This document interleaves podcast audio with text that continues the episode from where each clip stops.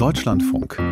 Campus und Karriere. Gerade haben wir über die mutmaßlich schlechten Bedingungen für den wissenschaftlichen Mittelbau in Deutschland gesprochen. So schnell erwarten die Beteiligten also keine Lösung und eine Verbesserung ihrer Situation. Für die hat die 93-jährige Ruth Gottesman auf jeden Fall gesorgt. Die ehemalige Professorin hat den Studierenden des Albert Einstein Colleges in New York in dieser Woche ein milliardenschweres Geschenk gemacht, das ihnen das Leben deutlich erleichtert. Im Alleingang hat sie mit einer gigantischen Spende die Studiengebühren erlassen. Antje Passenheim fasst das zusammen und ist auf unfassbaren Jubel der Studentenschaft gestoßen.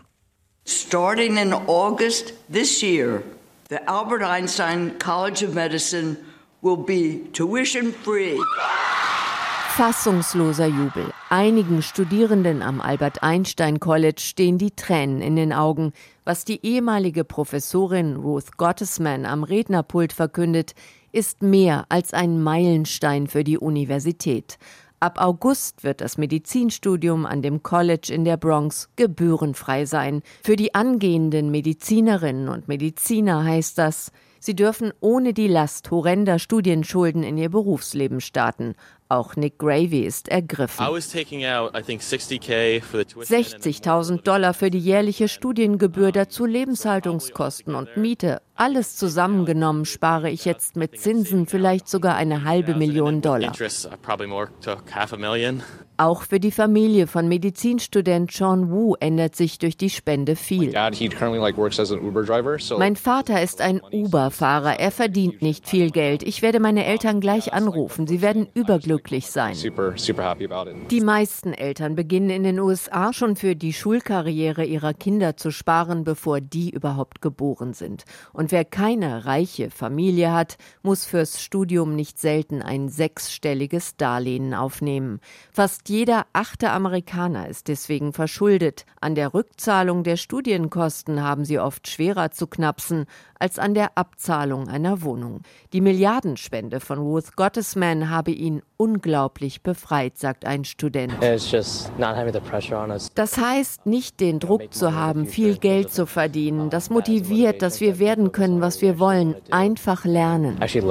Mit ihrem gespendeten Erbe möchte die Witwe eines Investmentbankers jungen Menschen helfen, Medizin zu studieren, die sich das sonst nie leisten könnten. Die meisten der rund 1100 Studierenden des Colleges sind weiß oder asiatisch, die wenigsten sind lateinamerikanisch oder schwarz. Gottesman kennt das Problem der Ungleichheit. Die 93-Jährige hatte sich früher an der Uni unter anderem um Alphabetisierungsprogramme gekümmert. Studentin Julia Zhang fühlt sich von der Spende inspiriert. Ich dachte, wenn mir jemand eine Milliarde Dollar geben würde, würde mir zuerst in den Sinn kommen, dieses Geld an Medizinstudenten zu spenden. Mich inspiriert dieser Schritt und ich möchte in Zukunft auch etwas zurückgeben. 2018 hatte die New York University in Manhattan einen ähnlichen Schritt gemacht. Sie bot das Medizinstudium gebührend gebührenfrei an. Doch nach einem Ansturm von Bewerbungen wurde das Angebot auch wieder eingestellt. Geht es nach US-Präsident Biden, dann soll es nicht bei den wenigen Ausnahmen bleiben.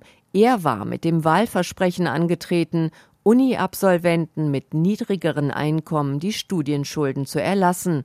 Doch das oberste Gericht bremste ihn aus. Dennoch sind seit Bidens Amtsantritt viele Milliarden Dollar an Bundesschulden für Studiendarlehen gestrichen worden. Ich bin froh, dass ich diese Schulden erlassen kann. Wenn wir es realisieren, Amerikaner von Studienschulden zu befreien, dann sind sie frei, ihre Träume zu verfolgen. Der Schuldenerlass bleibt auch in diesem Wahlkampf ein Thema. Die beiden Regierung sucht nach Wegen, um ihr Programm durchzuziehen. Doch selbst die Bevölkerung ist in dieser Frage gespalten. Viele sagen, Schuldentilgung wäre keine nachhaltige Lösung.